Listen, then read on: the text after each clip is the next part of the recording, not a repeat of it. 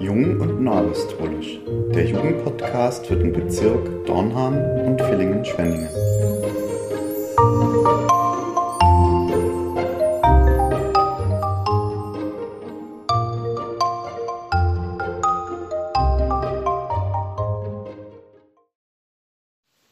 Liebe Jugendliche, herzlich willkommen hier zur nächsten Folge unseres Podcasts Jung und Neuapostolisch.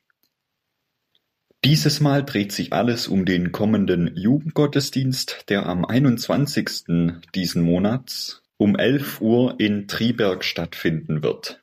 Leider können nicht alle aufgrund der aktuellen Situation in Triberg anwesend sein, weshalb dieser über YouTube nach Röthenberg, Föhringen und Rottweil übertragen wird. Zu Gast haben wir in dieser Folge den Dienstleitenden dieses Jugendgottesdienstes und ich würde sagen, du stellst dich jetzt mal kurz selber vor und erzählst so, was so deine Verbindungen zur Jugend sind. Hallo zusammen, ich bin der Michael Götz, bin gebürtig aus Föhringen, aus der Gemeinde Föhringen und wohne auch da.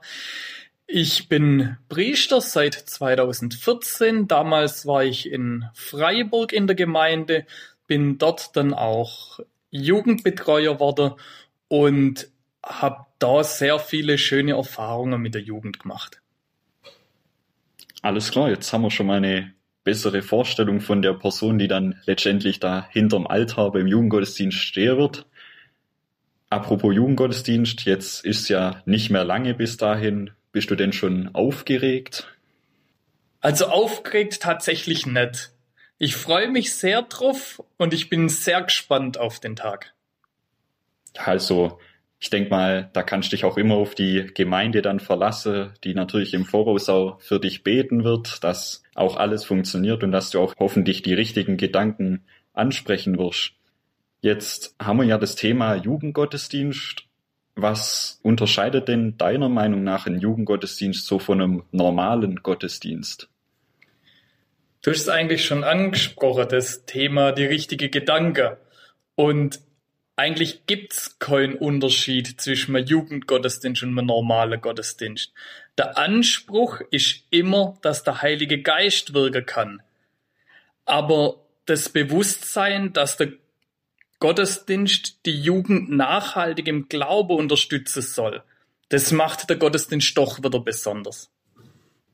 Also das Thema, kann man so sagen, ist schon eher an Jugendliche gerichtet und dann Apropos Thema, auf welches Thema können wir, also die Jugendlichen, uns denn beim kommenden Jugendgottesdienst freuen? Das Thema, das ist grob gesagt unsere Zukunft. Im Leben, besonders in der Jugendzeit, verändert sich sehr viel, aber Gottes Zuneigung und unsere Zukunft, die sind sicher.